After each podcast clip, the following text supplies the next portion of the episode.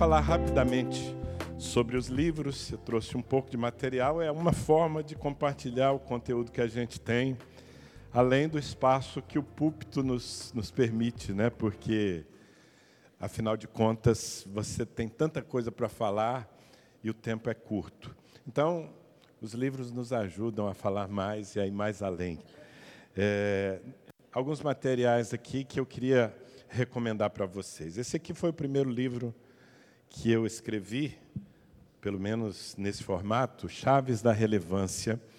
Ouse ser diferente, assuma fazer a diferença. É, a proposta é ser diferente, não é ser esquisito, não, tá? Tem muito crente esquisito, né? Mas ser diferente no contexto do estilo de vida que nós vivemos e que pode instigar as pessoas. Cada vez mais nós estamos vendo o mundo clamando por uma referência, porque o mundo jogou fora todos os marcos, todas as referências, está perdido completamente. É, só para instigar você, alguns dos capítulos que estão nesse livro aqui, é, ouse acreditar no que Deus diz a seu respeito. É, lidere a si mesmo para influenciar outros. Decida exagerar se o que você faz é para Deus. Considere o quanto vale e não o quanto custa. Destrave o sobrenatural com atitudes de fé. Enfim, esses são alguns dos capítulos, há outros, especialmente os pastores amam esse livro aqui. Foi prefaciado pelo meu padrinho, Luciano Subirá, que, como eu disse ontem aos pastores, ele não me incentivou, ele me oprimiu para escrever livros. Esse aqui foi escrito pela minha melhor metade, a Mônica é, indesistível. Livre-se dos embaraços que podem impedir sua carreira de sucesso. Deus deu muita graça a Mônica, todos nós, eu acredito, sem exceção, pensamos já, no mínimo, pensamos em desistir de algo nobre em nossa vida por causa das dificuldades. E Deus deu uma graça a essa mulher tremenda, primeiro para me suportar e depois para atacar nesse livro assim, eu realmente considero que ela atacou todas as fontes de desistência que podem nos tirar do prumo. É maravilhosa essa leitura. Esse aqui, normalmente eu estou escrevendo e falando ao coração de líderes, mesmo aqueles que não sabem ainda que são líderes. Mas o meu assunto é despertar a igreja para o ministério, o ministério é influência, liderança através do serviço. Então, esse livro aqui quem sou eu? Uma questão a ser resolvida na presença do grande eu sou. É sobre os bloqueios que a gente tem, muitas vezes por causa da nossa história, dos nossos fracassos, da nossa origem. E quando Deus nos propõe algo, e normalmente Deus nos propõe algo que é maior do que nós, nós nos escondemos. Há muita gente que aceita fazer a obra de Deus ao nível da mediocridade porque é aquilo que ela acha que consegue alcançar. Então, nesse livro, Quem Sou Eu, ah, usando a experiência de, de, perdão, de Moisés, que dizia para Deus, Senhor, eu, quem sou eu? Eu não tenho a mínima condição. Todas as minhas tentativas foram frustradas até hoje. E o que Deus fez para levar esse homem a finalmente segurar o cajado, cumprir o chamado e ser quem ele foi. E esse aqui é o livro do meu coração vai ser tema, uma parte daquilo que eu vou falar está esticado aqui dentro desse livro, é o Fazedor de Discípulos. É o livro mais conhecido e, e que tem abençoado a igreja. Eu sinto uma necessidade de ajudar os irmãos a compreenderem o que significa discipulado, o que significa fazer discípulos a partir da ótica de Jesus Cristo. E esse livro vai fundo sobre isso. Então, esse material, alguns outros materiais, acho que tem pendrives lá, talvez, não sei se veio, materiais é, que nós usamos ali no processo da igreja. Esse aqui, por exemplo, é o que nós usamos para firmar os novos convertidos. Antes que eles desçam as águas do batismo, então a gente ministra o que está aqui, se chama imersão, mergulhando no reino de Deus nós e muitas igrejas usam esse material. Isso aqui é a cartilha das casas de paz. A original lá, porque nasceu, o Evaldo fez a correção aqui quando ele me apresentou e falou as casas de paz e tal. E realmente eu não me assumo como criador das casas de paz, porque foi Jesus quem inventou esse negócio. Mas eu enxerguei na Bíblia e tive a coragem de fazer com a minha igreja. Então, já há 10 anos, vai agora para décimo ano, todos os anos, nós pegamos toda a nossa igreja e nós enviamos de dois em dois com um desafio: encontrar o Filho da Paz. É uma tentativa de replicar, de fazer de novo aquilo que Jesus fez com 70. Aliás, há indícios na palavra de que ele tenha feito isso mais de uma vez, inclusive com outros grupos. Ele fez com os doze também. Colocar o pessoal de dois em dois e dizer: entrem nas casas, encontrem o Filho da Paz. Quem é o Filho da Paz? Palavras usadas por Jesus. Está em Lucas capítulo 10. O filho da paz é alguém que não conhece o Senhor, mas tem o coração aberto para Ele ao ponto de abrir a sua casa para alguém que vem em nome do Senhor. Então, quando nós encontramos o Filho da Paz, nós entramos nessa casa, com o intuito de fazer dela uma casa de paz. E ali naquela casa, de uma pessoa não convertida ainda, nós permanecemos por sete semanas. Na verdade, oito semanas, dois meses com uma reunião por semana, alcançando não apenas aquele filho da paz, mas tentando alcançar as pessoas que estão conectadas à vida dele. E, claro, oito semanas de evangelismo no lugar é tempo suficiente para você fazer um evangelismo consistente. E não apenas pregar o evangelho, mostrar a necessidade das pessoas de se converterem a Cristo, de se arrependerem dos seus pecados e receberem a salvação, mas atingindo a necessidade das pessoas. Por quê? Porque a nossa chave para encontrar o Filho da Paz, porque não está escrito na testa de ninguém, Filho da Paz, não é? Então, de uma forma geral, a nossa chave é buscar relacionamentos e fazer uma pergunta do tipo: tem alguma coisa roubando a sua paz? Tem alguma coisa angustiando você? Tem alguma coisa preocupando você? E quando alguém compartilha um problema, ah, o meu casamento está por um fio, ah, eu tenho uma pessoa tão amada, mas que está enferma, desenganada pelos médicos, meu filho está nas drogas, minha empresa está na falência, enfim, eu não sei aqui, mas lá em Ribeirão Preto a gente não precisa andar muito para encontrar alguém com problemas. Aqui vocês têm que andar muito, não? Acho que não. não é? E quando uma pessoa compartilha um problema conosco, nós dizemos a ela: eu gostaria de orar com você. Você não, não, não me aceita na sua casa, para nós buscarmos um milagre de Deus nessa área que está roubando a sua paz.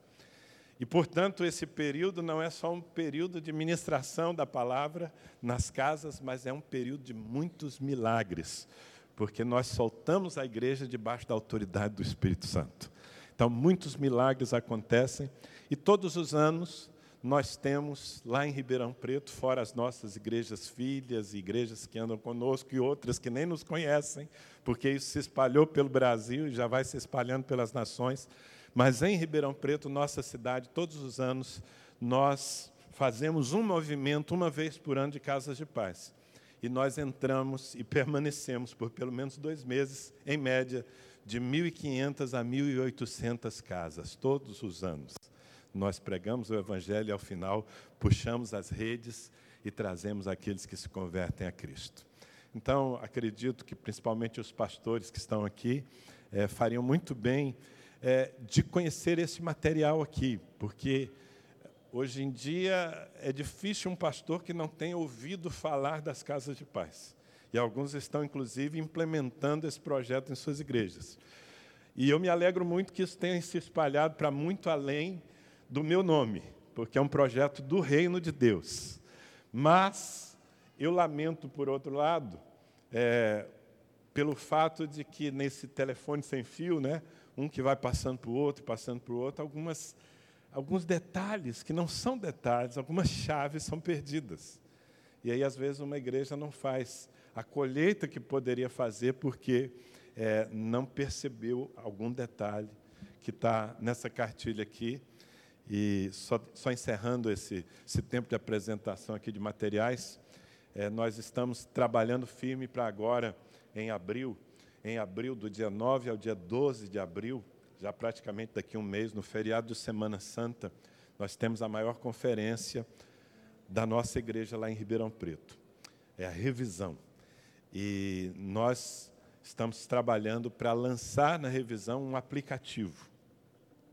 Então, tudo que tem nesse livreto aqui, e a um custo baixo, assim como é o custo dessa cartilha, nós vamos ter um aplicativo com treinamentos em vídeo, com instruções para cada reunião na casa de paz em vídeo, para que aquela pessoa que nós enviamos todo mundo, enviamos os novos convertidos, enviamos os adolescentes, não é? E nós confiamos que eles vão ser testemunhas de Jesus. Jesus não precisa de, advogado, ok? Jesus só precisa de testemunhas. E qualquer pessoa que conheça Jesus pode ser testemunha de Jesus Cristo. Nós cremos nisso e temos feito, tem sido maravilhoso, ok? Então, esses materiais estão disponíveis lá no espaço é, reservado para isso, e você faria bem em se abastecer deles. Nessa manhã, e até pegando carona aqui nessa maravilhosa exposição que Pedro nos fez, que coisa linda, um mestre ungido pelo Espírito Santo, dedicado ao estudo da palavra, compartilhando com a igreja a visão. Isso amplia o nosso entendimento. E o Ministério da Saúde adverte: à medida em que você entende mais, você se torna mais responsável pelo tipo de crente que você é. ok? Então você realmente hoje está profundamente responsabilizado pela edificação da casa de Deus. E a edificação da casa de Deus tem um plano central estabelecido por Jesus Cristo e que nós encontramos na palavra que se chama discipulado, ou para usar a expressão que Jesus usou, fazer discípulos. Eu quero conversar com vocês nesse tempo que eu tenho, tentando ampliar a visão ainda mais, porque nós precisamos não apenas entender qual é a nossa missão, mas nós precisamos entender como nós cumprimos a nossa missão. Eu gostaria de ler um texto que a princípio vai lhe parecer não ter nada a ver com o assunto, mas que ao final você verá que lhe ajudará a entender. Gênesis capítulo 30, versículos 37 a 39. Abra sua Bíblia em Gênesis 30, de 37 ao 39. Eu não fui cuidadoso, deveria ter sido de passar não é, as anotações aqui para que o pessoal do telão as tivesse, mas, enfim, você ainda se lembra de como é que abre a Bíblia, não é? Quantos se lembram? Gênesis 30, de 37 a 39. Tomou então Jacó varas verdes de álamo, de aveleira e de plátano, e lhes removeu a casca em riscas abertas, deixando aparecer a brancura das varas, as quais, assim, escorchadas, pôs ele em frente do rebanho, nos canais de água e nos bebedouros, aonde os rebanhos vinham para descedentar-se. E conceberam quando vinham a beber, e concebia o rebanho diante das varas. E as ovelhas davam crias listadas, salpicadas e malhadas. Confere? Está na sua Bíblia também? Ok. Eu quero usar esse texto, aliás, essa tem sido uma das palavras que eu mais ministro, porque ela tem um poder de síntese da visão que mais arde no meu coração tremendo. Então, acho que vai ajudar você a compreender.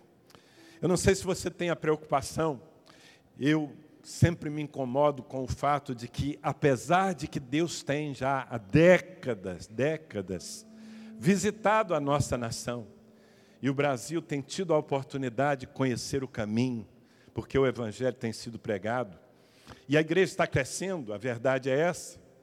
Nós já somos mais de 40 milhões de evangélicos no Brasil dizem as estatísticas que em poucos anos nós seremos maioria absoluta da nossa nação. Isso deveria assim suscitar em nós um brado de, de alegria, uau, que tremendo. Mas há uma coisa que não está batendo, e que me incomoda.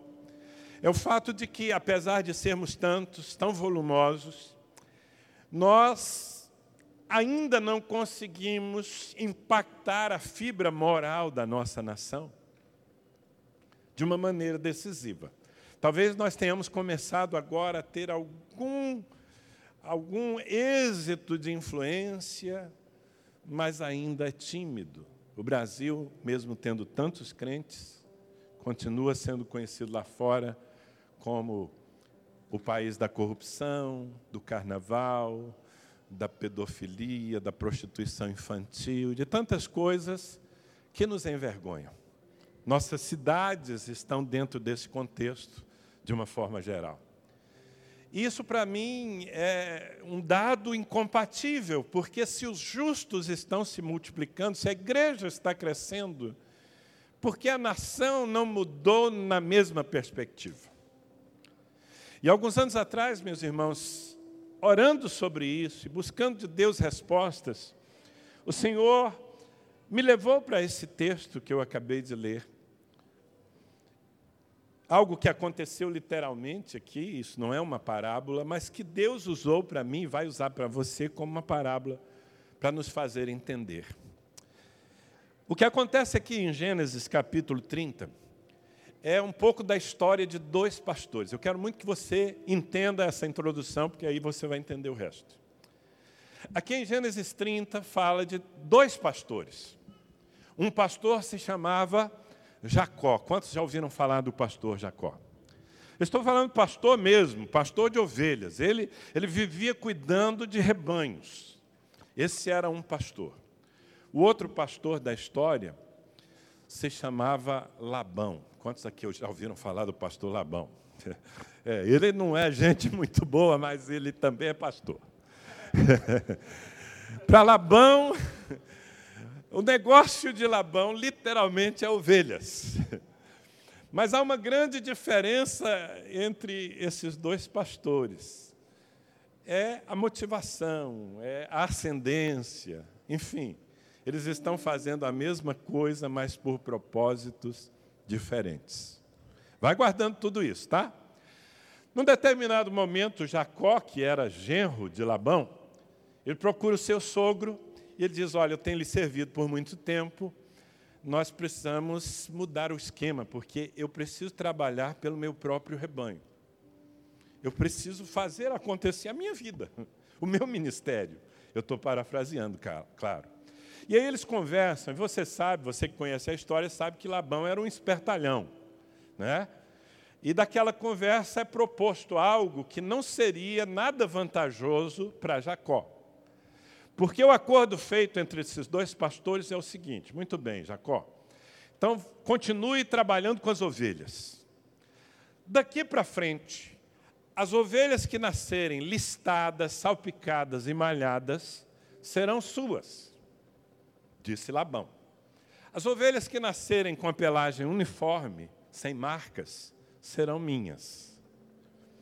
Ora, meus irmãos, a gente não precisa ser geneticista, veterinário, fazendeiro, para entender que esse negócio ia ficar ruim para Jacó. Porque ovelhas tendem a nascer com pelagem uniforme. Não é? Ovelhas pintadinhas é recessivo, é raro. Você vê um rebanho de ovelhas, mesmo que seja num filme, numa foto, você vai normalmente ver ovelhas todas de uma mesma cor uniforme. Então, qual é a conclusão natural? O rebanho de Labão vai crescer muito mais do que o rebanho de Jacó. Está certa essa conclusão? Você está comigo aqui ainda não? Bom, mas Jacó teve uma inspiração. Foi algo que Deus deu para ele, ok? Não vai fazer isso em sua casa porque não vai funcionar. Mas ele teve uma inspiração, e é sobre essa inspiração que eu vou discorrer aqui. E por que, que eu estou falando sobre Jacó e Labão? Porque, de certa forma, esse é o retrato da igreja brasileira. Esse é o retrato da igreja na minha cidade. Provavelmente é o retrato da igreja evangélica na sua cidade. Muita gente. São muitos evangélicos. O problema é que uma parte é rebanho de Jacó e a outra parte é rebanho de Labão. A diferença começa pela própria liderança, os pastores. Jacó, ele cuida de ovelhas, mas ele tem uma ascendência, ele tem paternidade, ele tem legado, ele tem chamado, e o que ele faz, ele faz conectado a um projeto maior, que é o projeto do reino dos céus. Labão não. Labão trabalha com ovelhas porque simplesmente ovelhas enchendo currais significam poder, riqueza, status. Para Labão, ovelhas significam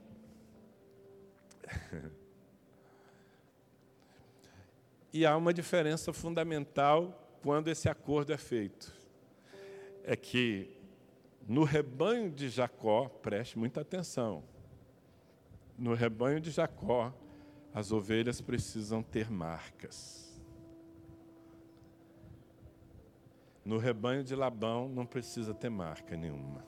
Basta encher curral. Você já pescou a mensagem dessa manhã?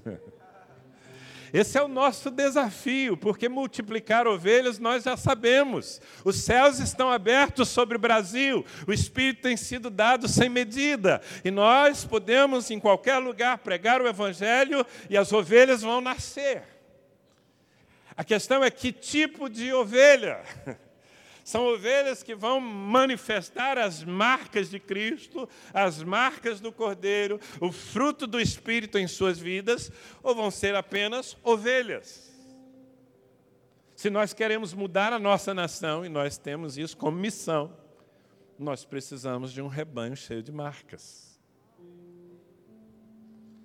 A pergunta é: como é que a gente vai conseguir isso? Aí na busca pelo processo de fazer com que ovelhas que têm marcas se multipliquem, nós precisamos entender o que significa fazer discípulos.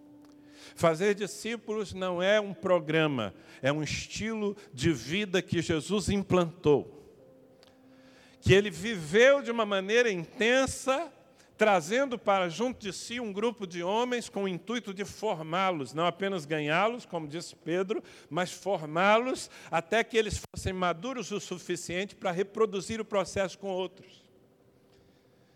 Jesus tinha pouco tempo, três anos, e ele se dedicou. Você vai ver Jesus sempre muito ocupado, às vezes até tendo que fugir das ocupações para ter um tempo a sós com o Pai mas sempre ocupado e sempre cercado de multidões, porque as multidões eram ávidas por receber o que ele tinha para dar. Mas não se engane, o processo do que Jesus fez naqueles três anos, o centro do processo não estava na multidão. A multidão seria um propósito a ser alcançado, um objetivo, melhor dizendo. Porém, o processo estava concentrado num grupo de pessoas em especial doze homens que ele chamou para junto de si, mas um grupo maior do que doze, porque havia mais alguns que andavam com ele. Aliás, se você ler Marcos capítulo 3, você vai ver que Jesus, ainda no começo do seu ministério, a sua fama não tinha se espalhado, ele tinha uns poucos seguidores apenas. Depois de uma noite de oração, a Bíblia diz que Jesus reuniu aqueles poucos discípulos que tinha, e ele chamou doze para junto de si, e a Bíblia diz assim: E ele os chamou para estarem com ele e para enviá-los a pregar e exercer autoridade sobre os demônios. Preste atenção. Ele os chamou, tem duas coisas aqui. Para que Jesus chamou aqueles caras? Primeiro, para estarem com ele. Esse é o processo. Diga processo. Diga processo. O que é discipulado? Discipulado é o processo pelo qual eu chamo pessoas para junto de mim para entrarem na minha vida, para conviverem comigo, para tro trocarem da intimidade delas comigo, no sentido de que eu alcance um propósito. Então tem um processo, chamou-os para junto de si. Qual é o propósito? Para enviá-los a pregar e exercer autoridade. Quando Jesus Cristo ressuscitou, todos nós sabemos, tendo vencido os nossos inimigos, Ele proclamou a sua vitória. Essa era a conversa de Jesus depois da ressurreição. Ele se apresentava aos discípulos e ia dizer coisas do tipo: Toda autoridade me foi dada nos céus e na terra. Ou seja, eu venci tudo aquilo que oprimia vocês, eu venci o inferno, eu venci o pecado, eu venci a morte. E agora, do alto dessa autoridade que o Pai me deu, eu tenho uma ordem para dar para vocês. Eu chamo de o mandamento da ressurreição.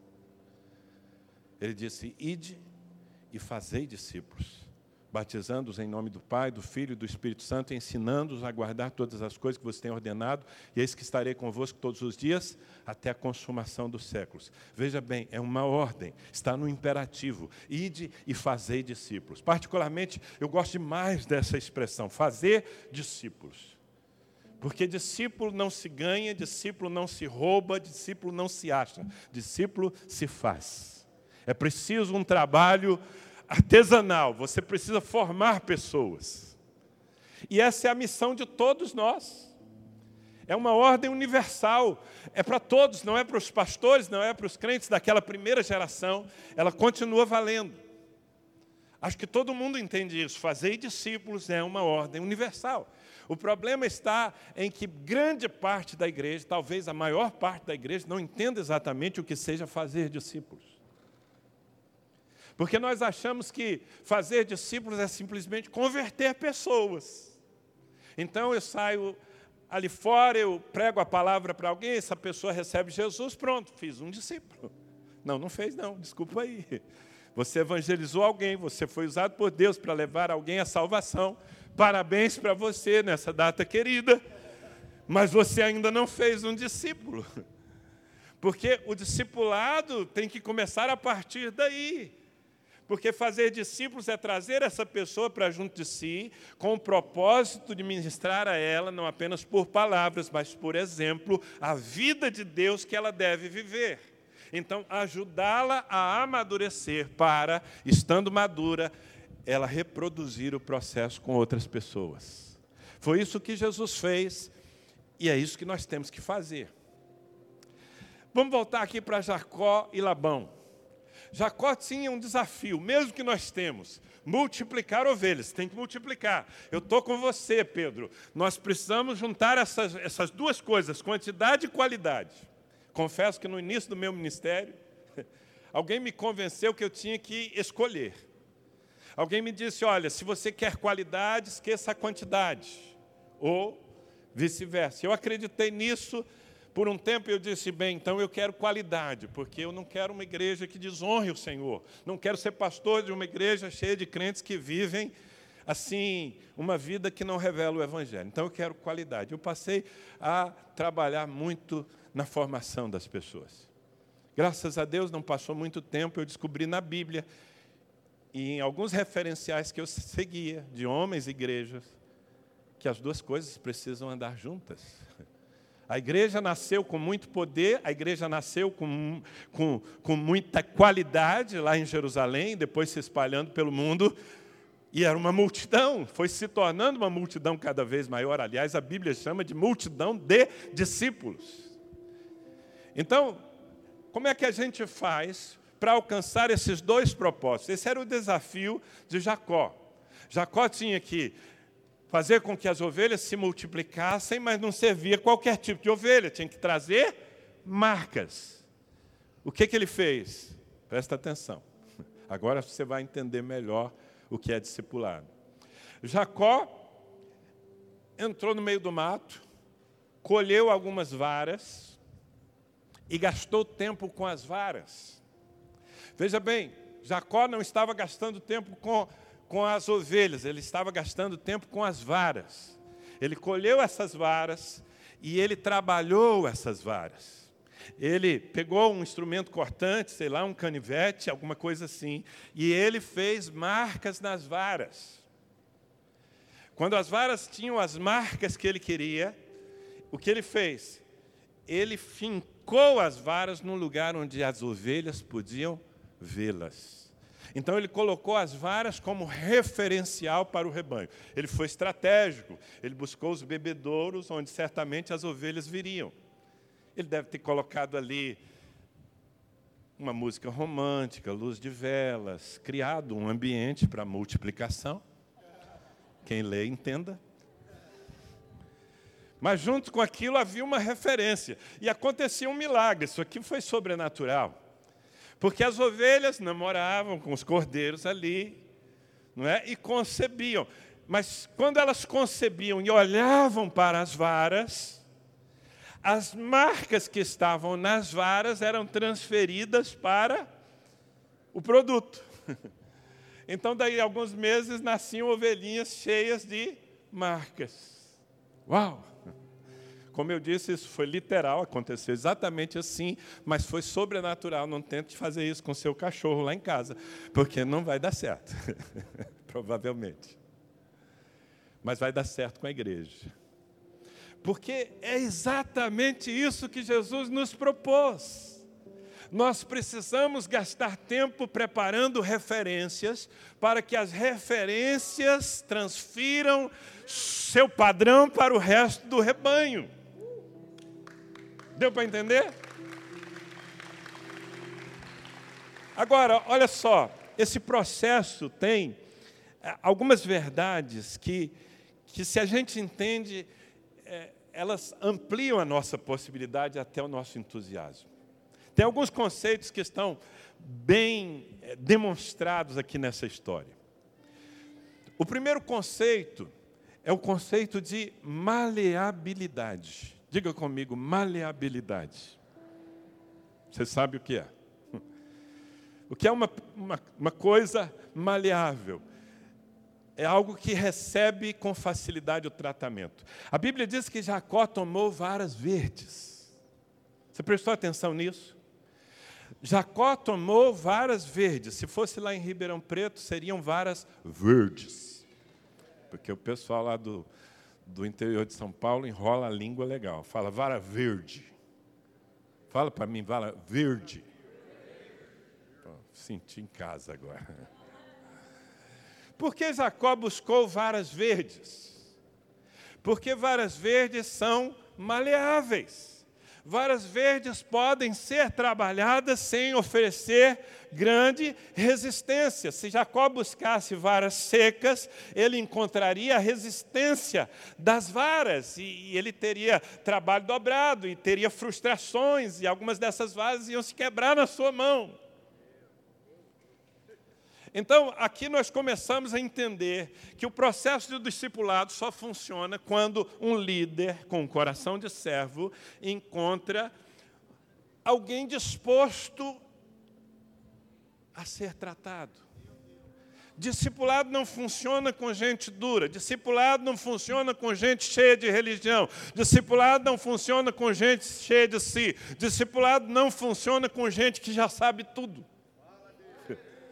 E aqui está um dos nossos erros, a começar dos pastores. Nós concentramos os nossos esforços nos talentosos. Nós procuramos os talentosos para dizer: eu vou investir nesse cara aqui, porque olha que talento ele tem. O problema é que às vezes ele tem muito talento e muito orgulho. e ele não recebe as marcas que precisam ser feitas na sua vida. E você perde anos investindo em alguém que não vai reproduzir o padrão. Então eu aprendi já há algum tempo que eu quero sim os talentosos, mas antes disso eu quero os maleáveis. Eu quero junto de mim, sendo formado por mim, pessoas que querem mudar de vida, que querem aprender, que estão dispostas a repensar, a renovar a sua mente. E esse é um processo importante de seleção. Eu fico pensando, poxa vida, Jesus tinha, assim, uma missão tão ambiciosa, não é? Levantar algo, uma instituição, vamos chamar assim, para dominar o mundo, a igreja. E ele tinha três anos para estabelecer as bases. Ele deveria ter ido a uma escola rabínica em Jerusalém. Bom, deixa eu ver onde é que eu vou achar a minha equipe. Acho que eu vou numa escola rabínica em Jerusalém porque lá eu vou encontrar um pessoal já cheio de Bíblia, cheio de conhecimento, já é meio caminho andado. E aí eu só dou aquela guaribada final. Eu, talvez eu pensaria assim. Mas Jesus não foi a Jerusalém, muito menos a uma escola rabínica. Você sabe onde é que Jesus foi colher as suas varas verdes? Na Galiléia dos gentios. Jesus foi buscar homens simples, ah, eles eram, diz a Bíblia, iletrados, eram gente muito simples. E eu vou te dizer uma coisa: é, eles não eram tão religiosos assim como você pensa. Não tinham nenhum currículo, não passaram por nenhum tipo de vestibular para serem os apóstolos de Jesus. Há um, há apenas uma coisa Jesus buscou neles e encontrou: eram varas verdes eram homens maleáveis, eram homens dispostos a reprogramar a sua mente a partir do estilo de vida que Jesus lhes transmitiria. Você está comigo ainda? Então eu começo dizendo que você precisa, antes de mais nada, ser uma vara verde. Você precisa ser discípulo. Não se faz discípulos com gente que não tem coração de discípulo. É perda de tempo. Então você precisa, antes de ser um fazedor de discípulos, antes de trabalhar as varas, você mesmo precisa ser trabalhado. Uma pessoa maleável, uma pessoa que não se ofende quando um outro ser humano entra na sua vida e diz: Ei, querido, não é assim que se trata uma mulher. Olha o que a Bíblia diz. Não é assim que se cria filhos. Olha o que a Bíblia diz. Não é assim que se administra dinheiro. Olha o que a Bíblia diz, olha o que eu pratico. Esse é o meu maior trabalho, o mais importante que eu faço é trazer pessoas para perto de mim para mostrar para elas como se vive a vida de Deus na terra. Se você pensa que o meu principal papel é pregar, eu prego as, todo, todos os domingos para uma multidão, mas eu não estou fazendo discípulos quando eu prego. Eu estou fazendo boas coisas, estou ensinando, estou estimulando, estou profetizando, tudo isso ajuda, mas eu faço discípulos quando eu deixo do púlpito e quando eu trago pessoas para dentro da minha vida. Quando eu pego um homem e coloco ao meu lado no carro para fazer uma viagem comigo, enquanto nós viajamos de uma maneira muito natural, eu estou ensinando para esse homem várias coisas, inclusive como se porta um crente no trânsito. Está dando para entender? Não. Mas tem que ser com gente maleável. Bom, esse é o primeiro conceito. O segundo conceito é o conceito de diversidade. Diversidade. A Bíblia diz que Jesus não buscou varas iguais. Ele buscou varas verdes, de álamo, de aveleira e de plátano. Ou seja, as varas eram diferentes. Irmãos, isso é chocante. As varas podem ser diferentes. As pessoas podem ser diferentes. Aliás, as pessoas devem ser diferentes. Você quer que eu amplie isso? A diversidade não é um problema para nós. A diversidade é uma riqueza. Na diversidade, na diferença que há entre nós, Deus manifesta a sua multiforme sabedoria. Isso é libertador. Porque muitos de nós entendemos que para sermos padrão, padrão, nós precisamos ser a cópia de alguém. Nós precisamos ser a cópia do nosso pastor, a cópia do nosso líder. E muita gente entende discipulado como fabricação de discípulos iguais. E isso se torna até uma coisa caricata na igreja. Porque às vezes você entra num determinado ambiente religioso e você vê que os obreiros, que os pastores, eles são uma cópia mal feita do líder principal. Até os cacuetes e o sotaque eles imitam. E se você está transferindo o meu exemplo para algum caso particular, o pecado é seu, só estou dando um exemplo genérico. Mas não foi isso que Jesus nos propôs. Jesus não me mandou multiplicar Danilos. Até porque a minha esposa diria: o mundo não suportaria mais de um. Então não é o meu papel transferir a minha personalidade para ninguém. O meu papel é encontrar a riqueza da personalidade de alguém e transferir para essa pessoa as marcas do Cordeiro que estão em mim.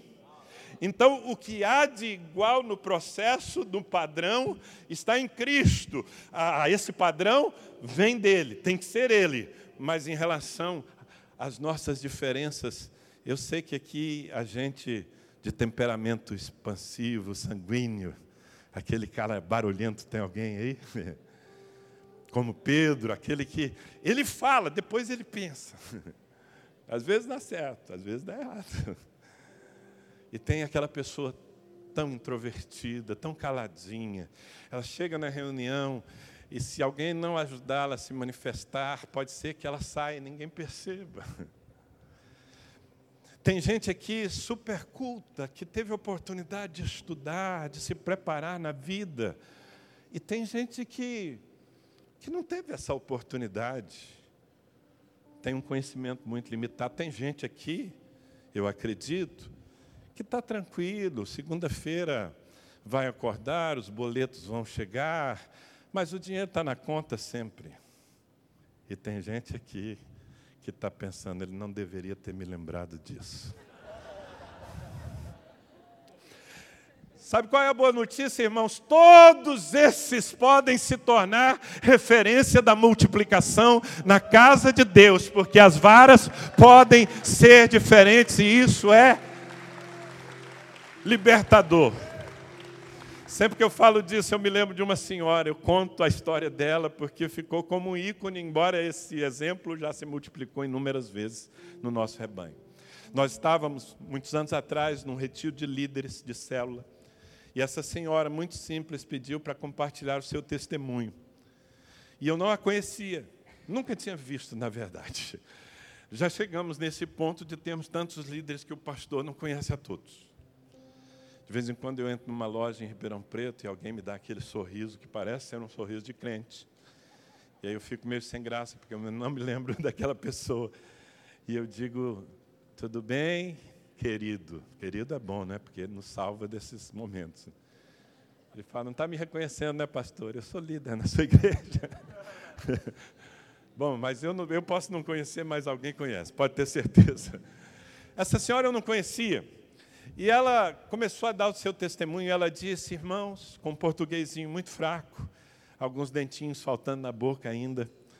E ela disse, irmãos, eu cheguei a essa igreja há tanto tempo, não era tanto tempo assim, e eu era prostituta, analfabeta, é, alcoólatra, mãe de sete filhos, todos sem pai, estava na miséria. Esse foi o currículo que ela apresentou. Imagine uma pessoa assim, chegando numa igreja convencional, no final do culto domingo, escola dominical, e ela chega, pastor, eu estou aqui, eu gostaria de servir no ministério dessa igreja. Pastor pergunta, uau, irmão, que irmã, que bom. É, qual que tem sido a sua experiência? Ela diz, bom, até hoje eu tenho sido prostituta, eu sou alcoólatra, eu sou analfabeta também, não sei escrever um ó com um copo, e e, e, e tem sete meninos para criar lá em casa, eu não sei como. o pastor, se ele for gente boa, ele vai fazer uma cara comprida de pena e vai falar: Ô oh, irmã, irmã, faz o seguinte, senta aqui, que a gente vai cuidar de você. E toda a perspectiva dessa pessoa é ser cuidada pela igreja, porque ela é uma pobre coitada. Mas numa igreja que tem visão, numa igreja que sabe o que é discipulado, quando essa pessoa, cheirando cachaça, entrar pelas portas, alguém vai olhar para ela e vai dizer: chegou uma líder. Foi o que aconteceu lá. Alguém olhou para essa mulher e disse: chegou uma líder, ela só não sabe o que é ser líder e o que ela precisa para ser uma líder, ainda não foi mostrado na vida dela, então vou investir nela. E essa mulher se tornou um modelo de liderança. Então, diversidade, por favor. Você que é líder de um pequeno grupo, você que é um pastor, e você que está a caminho, porque só tem essas três categorias na igreja. Os que já são, aliás, duas categorias, tem três. Os que já são, os que sabem que serão, e os que não sabem que serão, mas serão porque a igreja tem visão. Todo mundo na igreja é chamado para a liderança, em tese é isso, salvo pessoas que por um problema muito sério não conseguem exercer minimamente a liderança. Por quê? Porque liderança é influência e nós todos recebemos o encargo de fazer discípulos. Você tem que ser líder, pelo menos de um. Mas antes precisa ser formado, receber as marcas. Diversidade. Amém?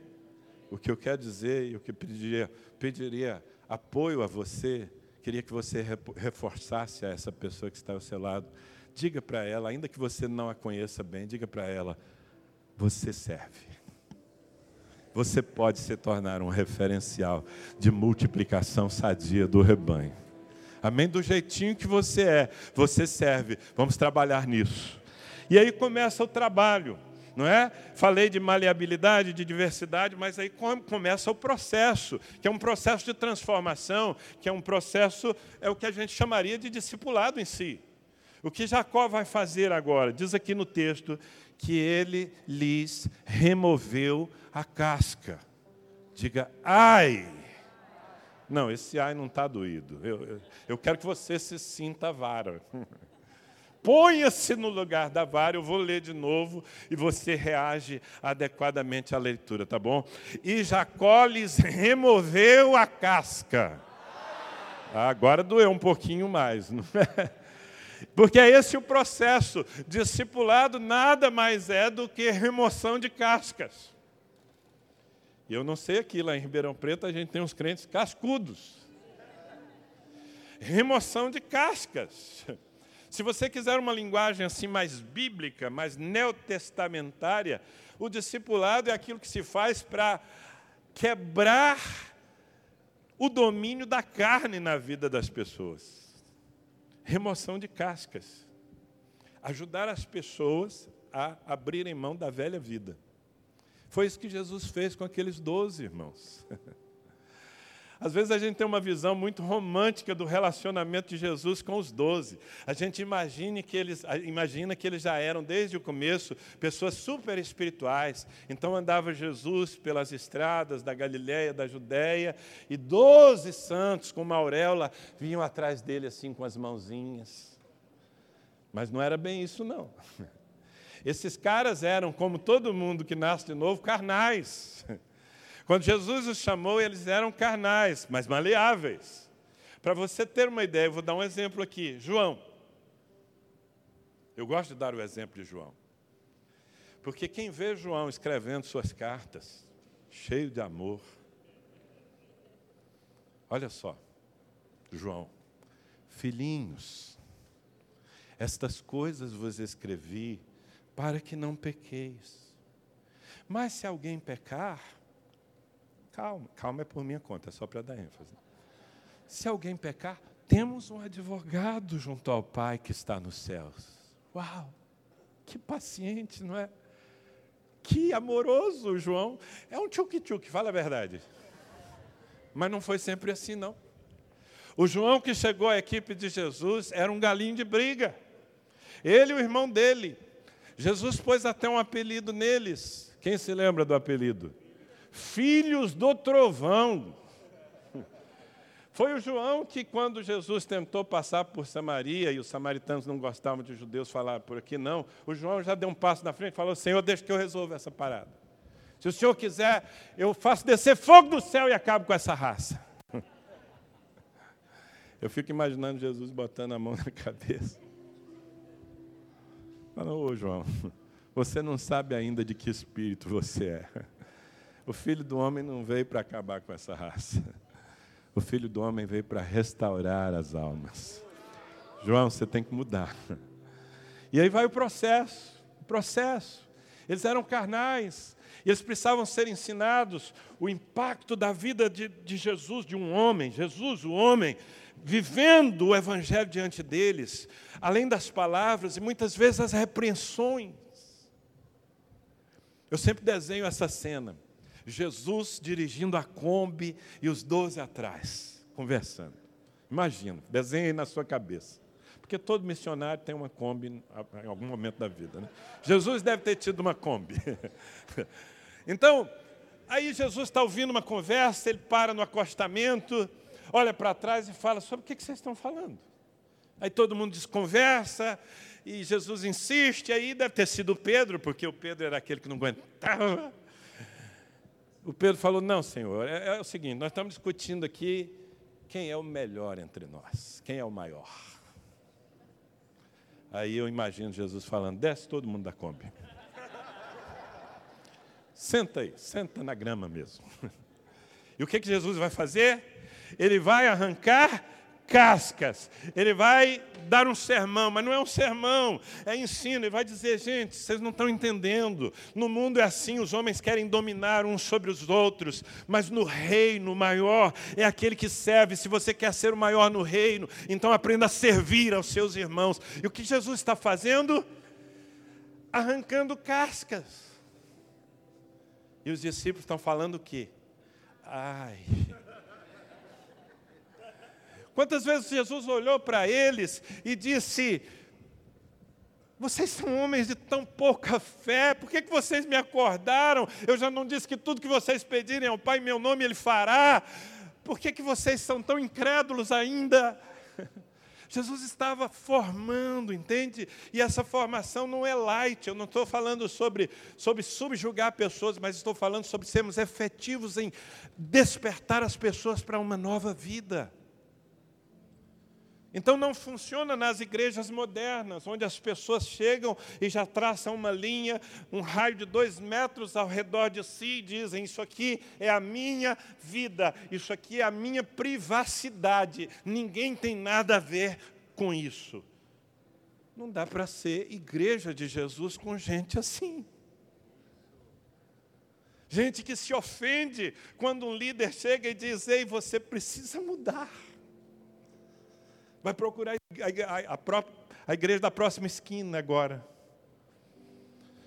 Mas esse é o projeto: formar as pessoas. Formar as pessoas. Jesus formou aqueles homens. São tantas. Sabe, é fácil? Não é fácil. Não é fácil para o discípulo, não é fácil para o dis, discipulador. Às vezes é desgastante. Tem um pastor amigo meu, muito brincalhão, que ele até tem uma, uma interpretação apócrifa para aquele episódio da tempestade.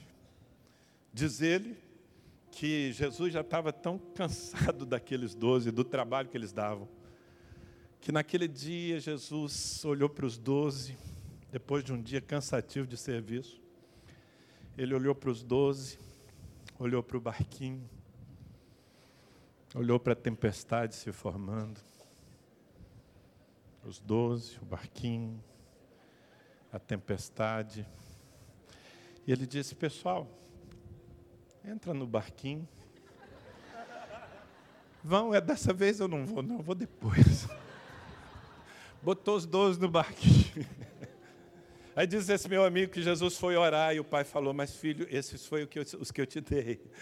Você tem que formá-los, eles não estão prontos ainda. E aí Jesus teve que ir correndo, andando sobre as águas, para resgatar a turma. Quem é líder aqui sabe que dá vontade de botar os caras no barquinho de vez em quando. Sim ou não? Mas é preciso insistir. É preciso insistir. Eu percebi aqui que alguém já ofereceu um barquinho para o pastor Evaldo. De preferência furado. Mas esse é o processo, amados. Ele é desgastante, mas ele é eficaz. Paulo dizia: Eu me gastarei e me deixarei gastar pelas vossas almas, até que Cristo seja formado em vós. Amém? Transformação. E até onde vai esse processo? A transformação. Porque tem gente que entende que discipulado é monitoramento de pessoas, mais do que isso, é domínio sobre pessoas pelo resto da vida. Em primeiro lugar, não é domínio por momento nenhum, não é domínio, é serviço. Eu estou servindo as pessoas com a minha liderança. Mas o discipulado visa levar a pessoa à maturidade. Uma vez madura, ela tem que ser, entenda bem essa palavra, autônoma. Uma pessoa autônoma não é uma pessoa sem aliança, necessariamente. Porque é o mesmo processo da criação de filhos. Eu, eu gero filhos e depois eu crio filhos, eu formo filhos com o propósito de que eles se tornem adultos e tenham a sua própria vida, baseada em todos os valores que eu investi neles. Não é isso que é formar filhos? Discipulado é formar filhos. Então, até onde vai o processo? Está ilustrado aqui, olha a sequência do texto. Eles removeu a casca em riscas abertas deixando aparecer a brancura das varas. Uau! Presta atenção. O processo do discipulado é a remoção do que é carnal para que apareça o que é espiritual. Todos nós aqui, quando nos convertemos, todo mundo aqui já se converteu, né? Sim ou não? Quando você se converteu, o Espírito Santo veio habitar em você. Está certa a minha teologia? Sim ou não? E o Espírito Santo é Deus. Bom, essa aula nós já tivemos. Bom, se Deus habita em você, significa que todas as virtudes de Deus estão dentro de você. Já pensou nisso? Todas as virtudes de Deus estão dentro de você. Então pense, o amor de Deus, onde é que está? Bate no peito aí, rapaz. Onde é que está o amor de Deus? Fala, está dentro de mim. O poder de Deus, onde que está? Está dentro de mim. A sabedoria de Deus está onde? A paciência de Deus está onde? Sempre quando eu falo da paciência, o pessoal fica mais reticente.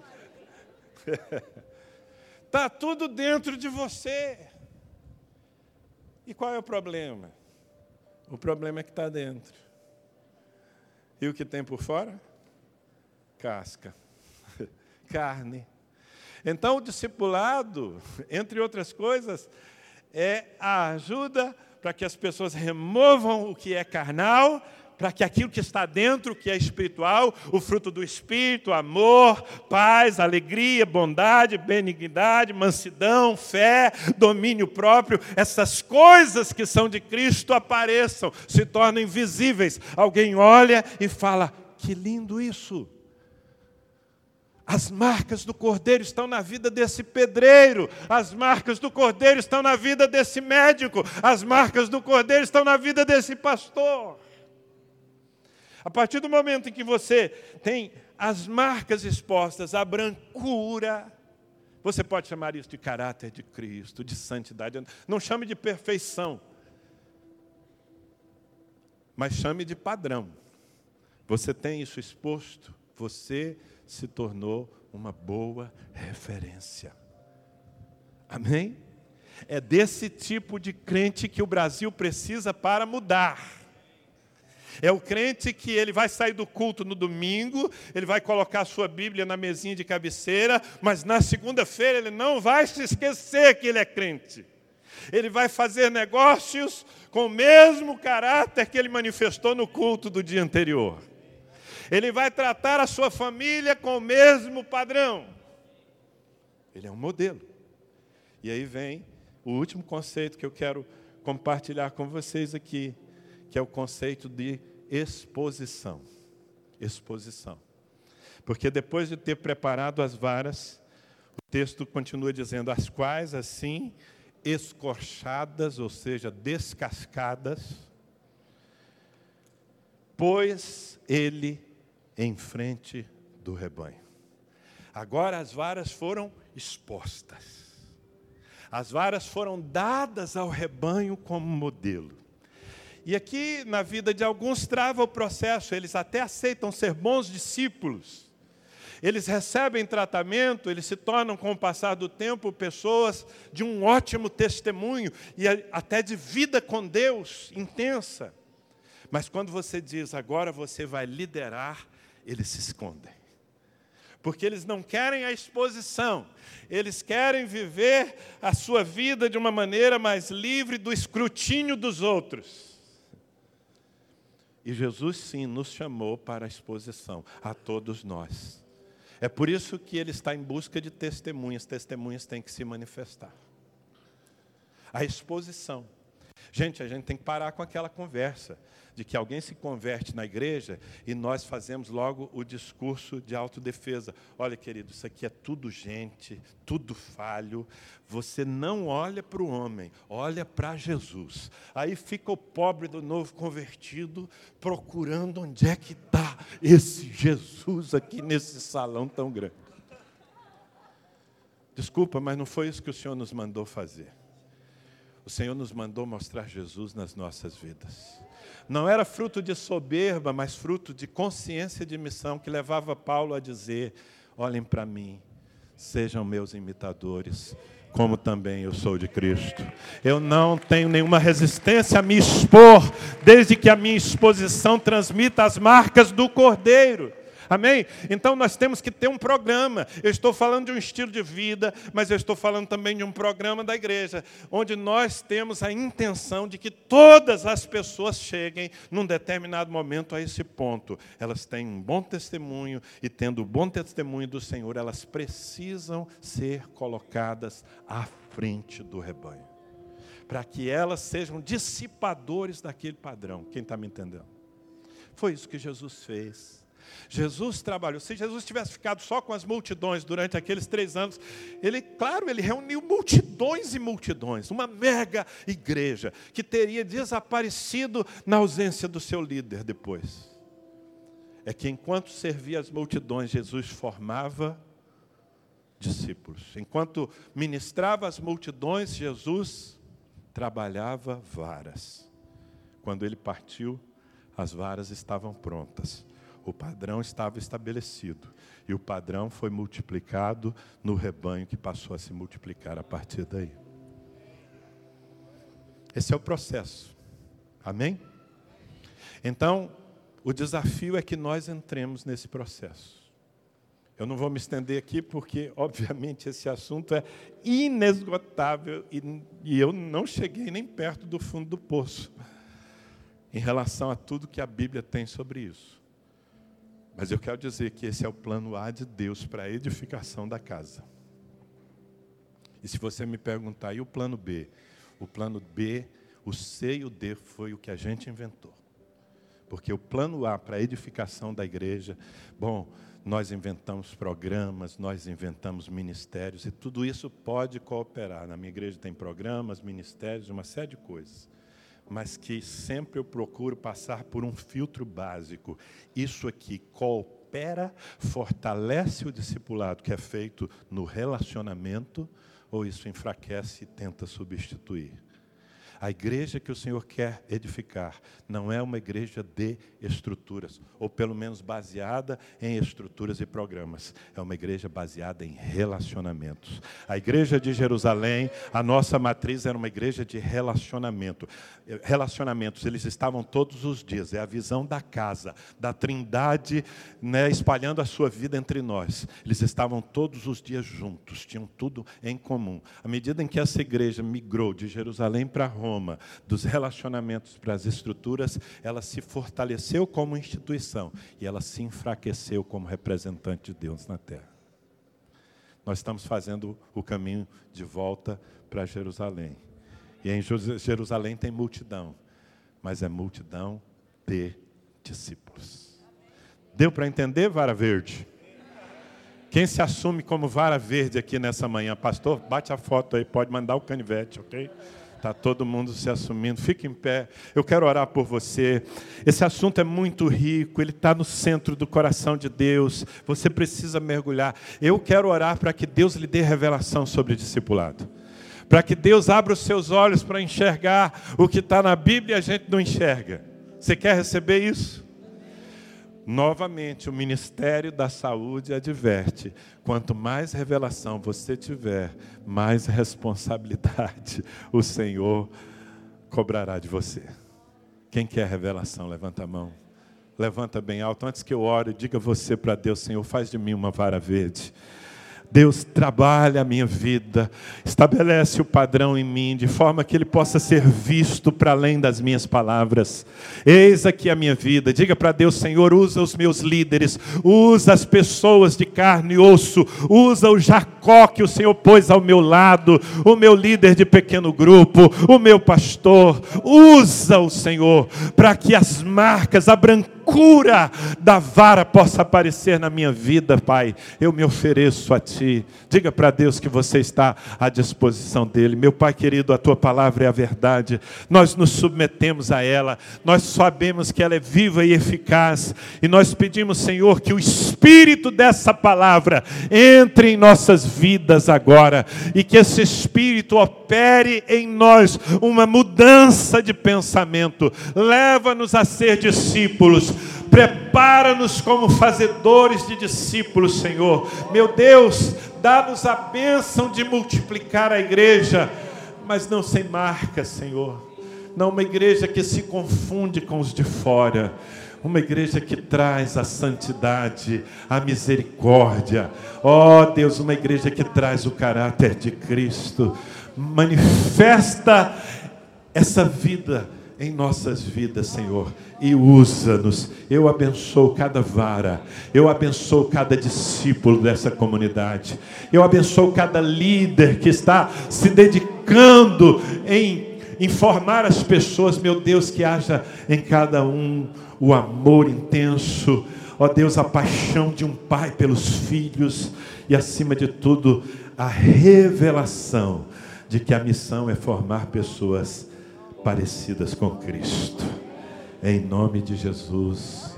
Quantos dizem amém? Deus abençoe você.